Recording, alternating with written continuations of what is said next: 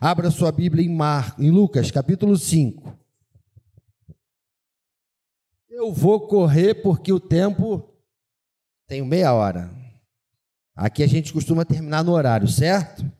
Todas as nossas igrejas seguem esse curso aí, exceto alguns. Marcos 5. Lucas, desculpe, desculpe, desculpe. Falha técnica. Lucas 5. E aconteceu que ao apertá-lo a multidão para ouvir a palavra de Deus, estava ele junto ao lago de Genezaré. E viu dois barcos junto à praia do lago. Mas os pescadores, havendo desembarcar, o que está escrito na sua Bíblia aí? Lavavam, mais uma vez, repete comigo.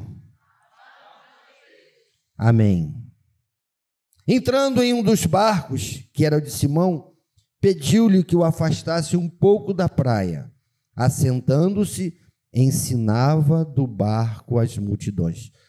Deus, vai conosco nesta manhã, pela tua palavra, Senhor.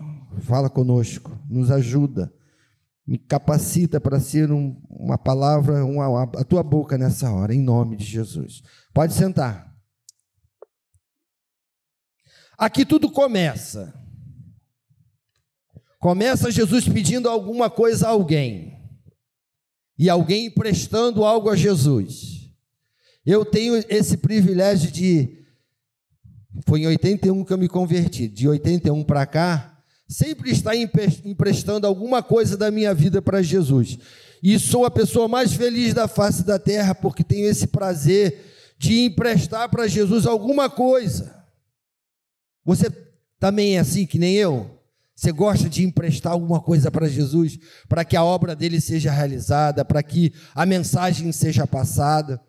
Os discípulos estavam voltando de uma pesca. Se você entender aqui, se você em casa, ao chegar e ler o texto todo, você vai entender que é o começo, é o chamado, é o início do discipulado dos, daqueles que estavam em volta de Jesus. E depois eu vou ler um texto que vai ser quando está terminando, quando chega no final. Tudo tem um começo na nossa vida e um final. Eu quero que você acompanhe comigo aqui na, na, nas Escrituras, deixa a sua Bíblia aberta, para você raciocinar comigo. Jesus chama alguém que vem de uma luta, que vem de uma batalha, que vem de uma noite, de repente, não com tanto êxito, mas a pesca naquele dia não deu resultado. Você já, já foi. Quem é que gosta de pescar aqui? Dois, três, quatro. Eu gosto de pescar mergulhando com arpão. Eu vou lá embaixo, escolho o peixe, mãos ao alto, e trago ele. Uma vez eu fui pescar e a pesca também foi um arraso. E eu fui desafiado. Foi um, um período de, de feriado longo assim, com a família. A família toda reunida e na família tem um médico. Quando o médico me viu com aquela roupa de, de mergulhador, com aquele arpão, né, tudo colorido e tudo chama atenção quando você entra no mar todo vestido de, de mergulhador, chama um pouco a atenção. Quando ele viu na, um dia antes da gente se preparando para ir mergulhar, ele olhou para a família assim e disse: Quero ver se esse cara é mergulhador mesmo. Quero ver se esse cara vai trazer peixe. Diante de toda a família, eu fiquei com aquela pulga atrás da orelha, né? Tem que pegar peixe, senão a minha fama de pescador vai ser terrível. Saímos, nós estávamos em Araruama, fomos para Búzios. Tem um lugar, uma, uma praia chamada Praia da Tartaruga, que eu já tinha mergulhado lá e tinha sido bom, eu tinha pegado, pego alguns peixes. E a gente foi para lá. Época assim de carnaval, o trânsito é terrível. Chegamos, saímos bem cedinho. Aí ele acordou de manhã e de novo ele disse: Quero ver se vai trazer peixe. E eu fui com aquele negócio, eu tenho que voltar com peixe. Quando a gente chegou lá em, no arraial, lá no em existe uma coisa que a gente chama aqui mergulhador, que o mar está virado. O mar está virado é quando está mexido e você não consegue enxergar um palmo do nariz. Não enxerga nada. Fica turva a água. Para você pegar o peixe, você tem que estar tá com a visibilidade boa, né? Porque você tem que mirar no peixe. Apesar que o peixe ele é bobão, ele, ele fica lá, faz, se você quiser fazer cosquinha na cabeça dele, ele faz. Porque tem peixe que é grande que ele não, não se espanta com você, parece que você é um peixe, o peixe rei momo. Quando eu cheguei lá nesse lugar que eu vi que a água estava turva, quem é que eu lembrei? Do médico. Falei, meu Deus, eu vou voltar sem nada. Aí eu falei, aqui não tem condição de pegar nada, vamos para Saquarema. Voltamos para Saquarema que era perto onde a gente estava, que tinha uns lugares lá de toca que eu sabia que tinha peixe. Quando cheguei em Sacarema, a água também estava mexida, turva, não dava para enxergar nada. Eu falei: hoje o mar não está para peixe. Eu lembrei dessa passagem dos discípulos saindo do mar triste. Não é que eles tinham sido desafiados como eu fui desafiado pelo doutor Marquesan, mas Aí eu falei assim: vamos fazer o seguinte, eu não vou voltar de mão vazia, vamos para o canal, vou pegar siri no arpão. Tinha um canal que o pessoal atravessava de Saquarema da igrejinha para outra praia, e o pessoal atravessava a praia assim com água por aqui. Era aquela fila indiana de várias pessoas, de várias famílias, atravessando para não dar uma volta tremenda. Eles atravessavam no canal e chegavam na outra praia. E esse canal desembocava debaixo de uma ponte que tinha siri. Eu falei, pelo menos eu vou chegar lá com amarrado de siri, mas não vou chegar de mão vazia. Foi na época que estava lançando o plano real. O, o dólar estava equiparado ao real. Na época do real, no início, era uma moeda forte. Um dólar era um real. Quando eu fui mergulhar nesse canal para ver se tinha siri, eu vi na, na correnteza assim uma coisa vermelha vindo na minha direção eu falei comigo mesmo, não estou acreditando que é. Aí peguei e enfiei dentro do short e saí rapidinho da, do mar para ver o que era. Era uma nota de 10 reais. Era muito dinheiro naquela época. O que vocês acham que eu fiz?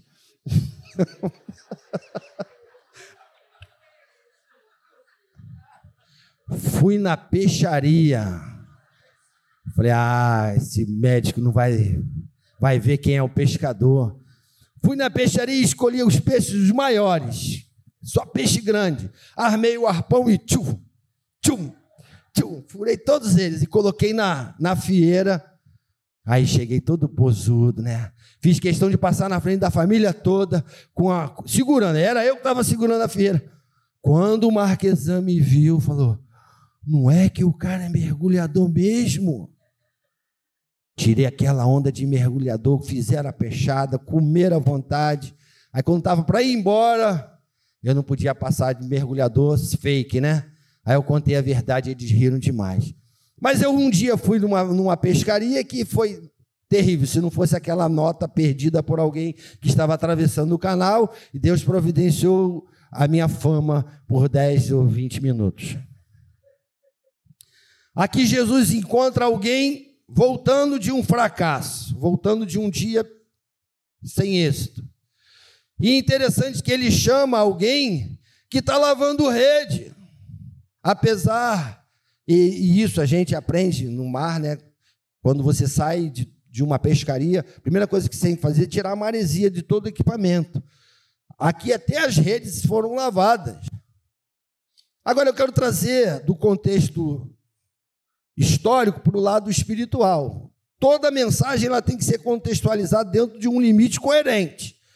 Não, tá, não dá para que você fazer algumas comparações e viajar na maionese que não tem contexto nenhum.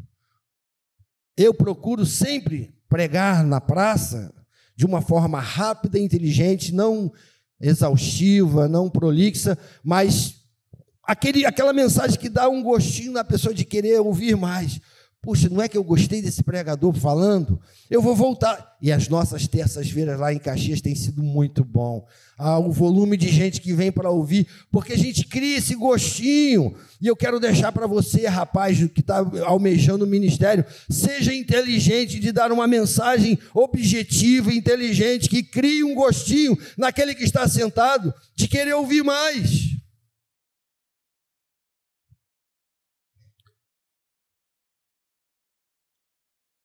Discípulos lavando rede. Você quer ser usado por Deus? Lava as tuas redes. Lava aquilo que precisa ser lavado na sua vida. Jesus vai chamar você, mas ele vai olhar para você e vai ver você um trabalhador. Jesus não chama ninguém preguiçoso. Alguém pode dizer amém? Não chama ninguém que não gosta do trabalho.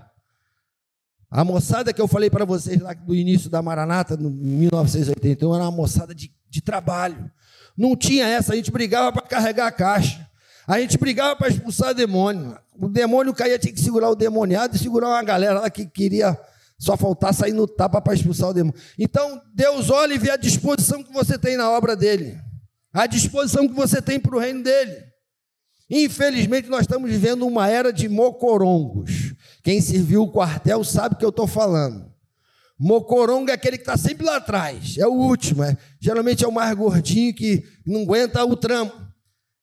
A geração nossa é uma geração meia mocoronga dos dias agora.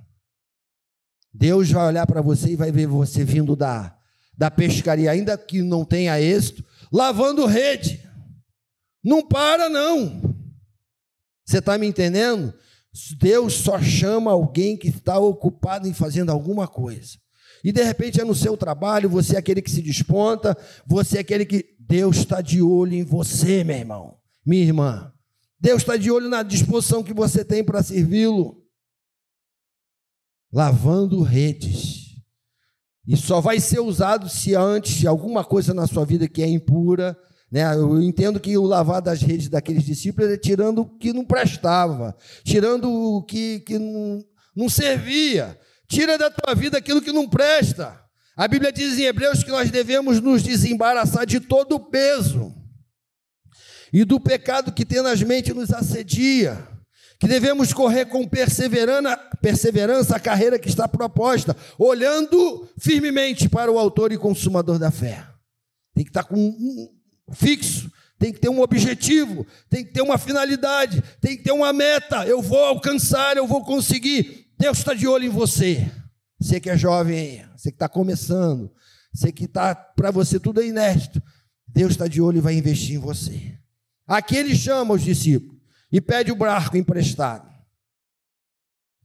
Não tem coisa melhor do que você ser coadjuvante na obra de Deus, no reino de Deus, aqui na terra, com o Senhor, sendo o Senhor, Senhor da tua vida, e você poder ser mordomo de tudo aquilo que Ele tem te dado.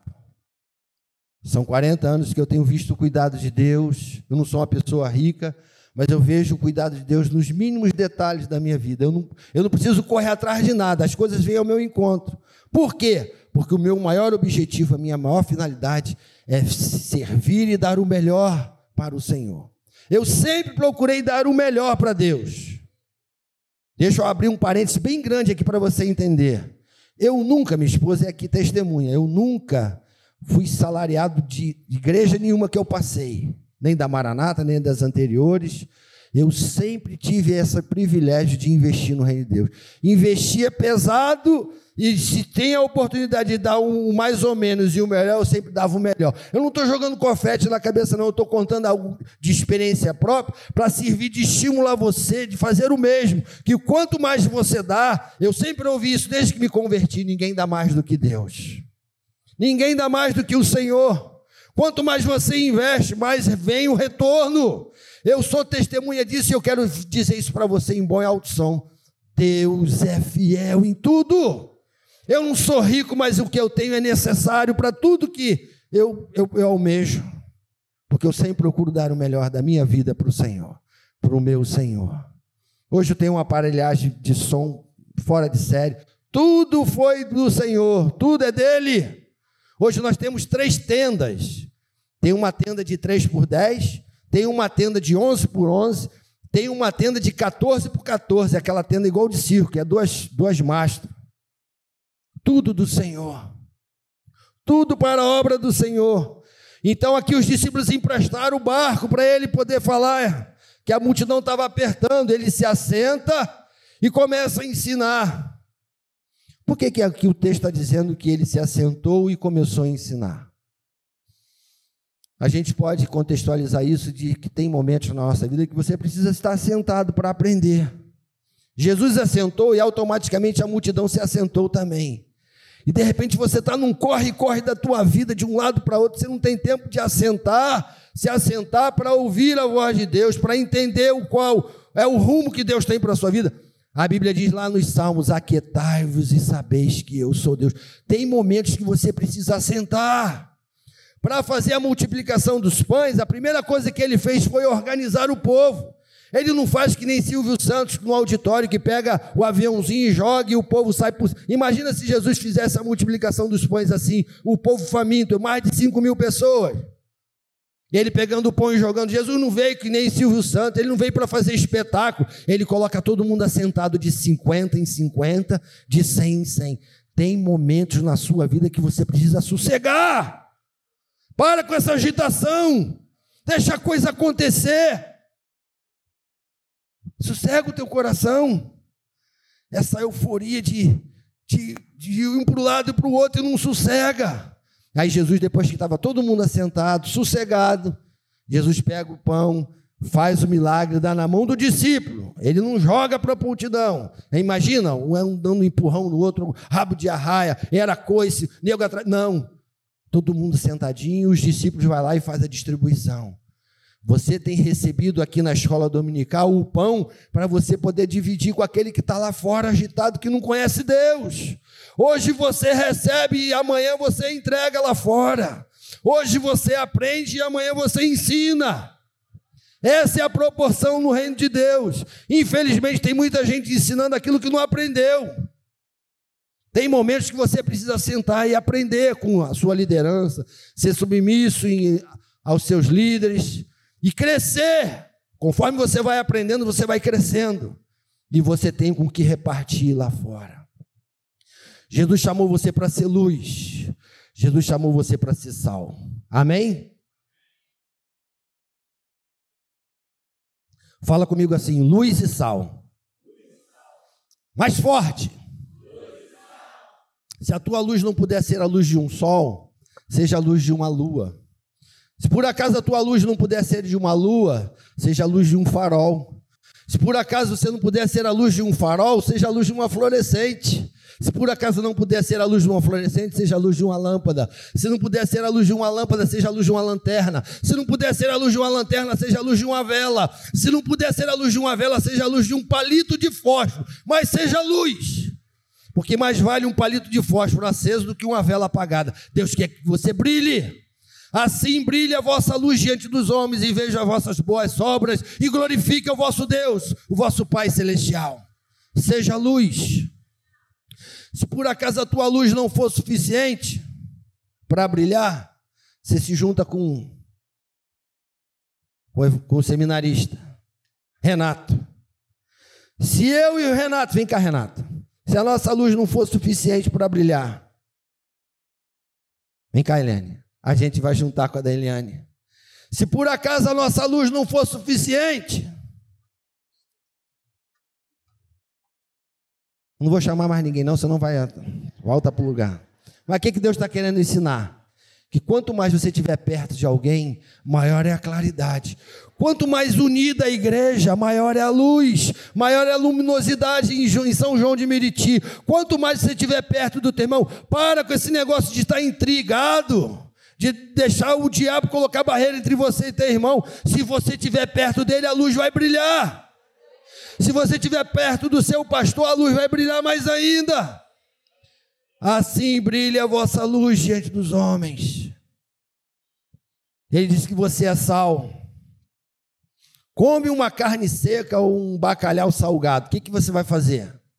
Toda hora você vai na geladeira e toma água e toma água. No, nós fomos convidados para uma família chique nesse final de ano agora para comer um bacalhau. E a gente estava naquela expectativa que eu quase que jejuei dois dias pra, só pensando naquele bacalhau.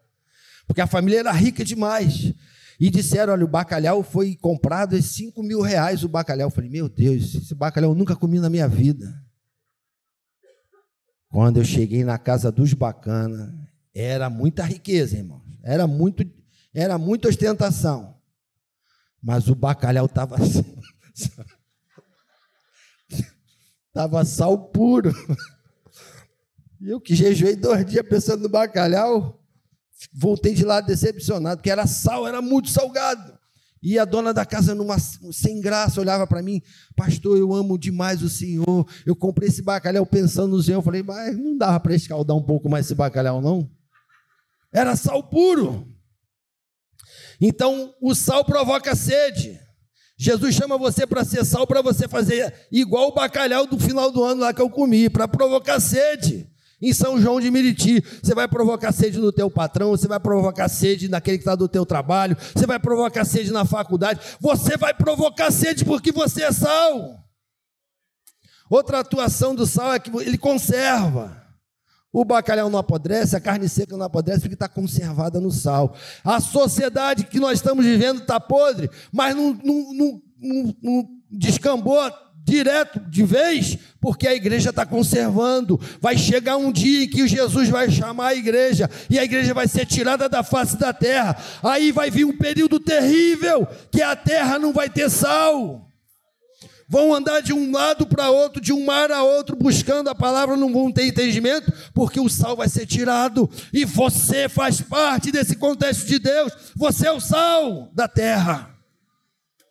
Provoca sede, provoca sede, conserva. E outra coisa interessante que o sal também, ele dá sabor e some. Dá sabor ao alimento e some. Ninguém elogia o sal na comida. Ah, esse, essa comida hoje, esse sal está uma maravilha. Não. Mas vai fazer a comida sem sal. Vai que aquele bacalhau tivesse completamente sem sal, ia ser sem graça. Então o salzinho lá, no, no, na, no, na medida certa, dá sabor, mas ninguém elogia o sal, ele some. Você não precisa receber elogio de ninguém da tua igreja, do diácono, você não precisa fazer nada para o diácono ver, com o pastor, para o evangelista, para o seminário. Faça porque aquele que tem os olhos como chama de fogo vê a tua obra e você dá a glória a ele, porque você some e a glória é dele. Aqui na nossa igreja, na Maranata, a gente tem sempre esse costume de um se esconder atrás do, principalmente lá em Caxias, somos quatro pastores, e um se esconde atrás do outro. E a glória de Deus. Tem ninguém aparecendo, não tem ninguém com holofote em cima. Quem tem que aparecer é o Senhor. Você dá sabor à igreja e desaparece. A glória dele. Eu sou o Senhor, este é o meu nome.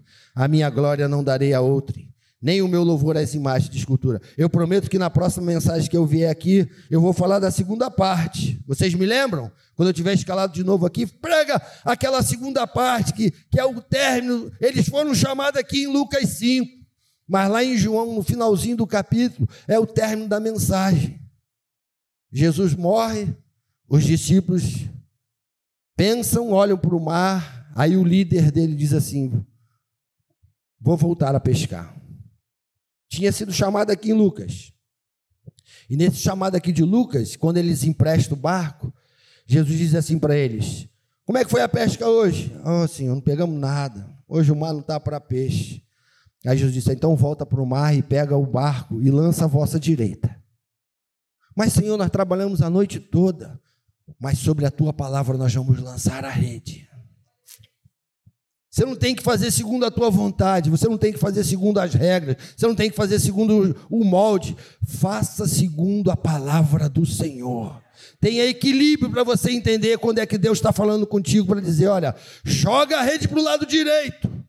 E de repente você está jogando a rede para o lado esquerdo. Você está fazendo o contrário. Deus está dando a diretriz. Naquela época não tinha GPS. E Jesus disse: Olha, os peixes, vocês vão pegar aqui do lado direito.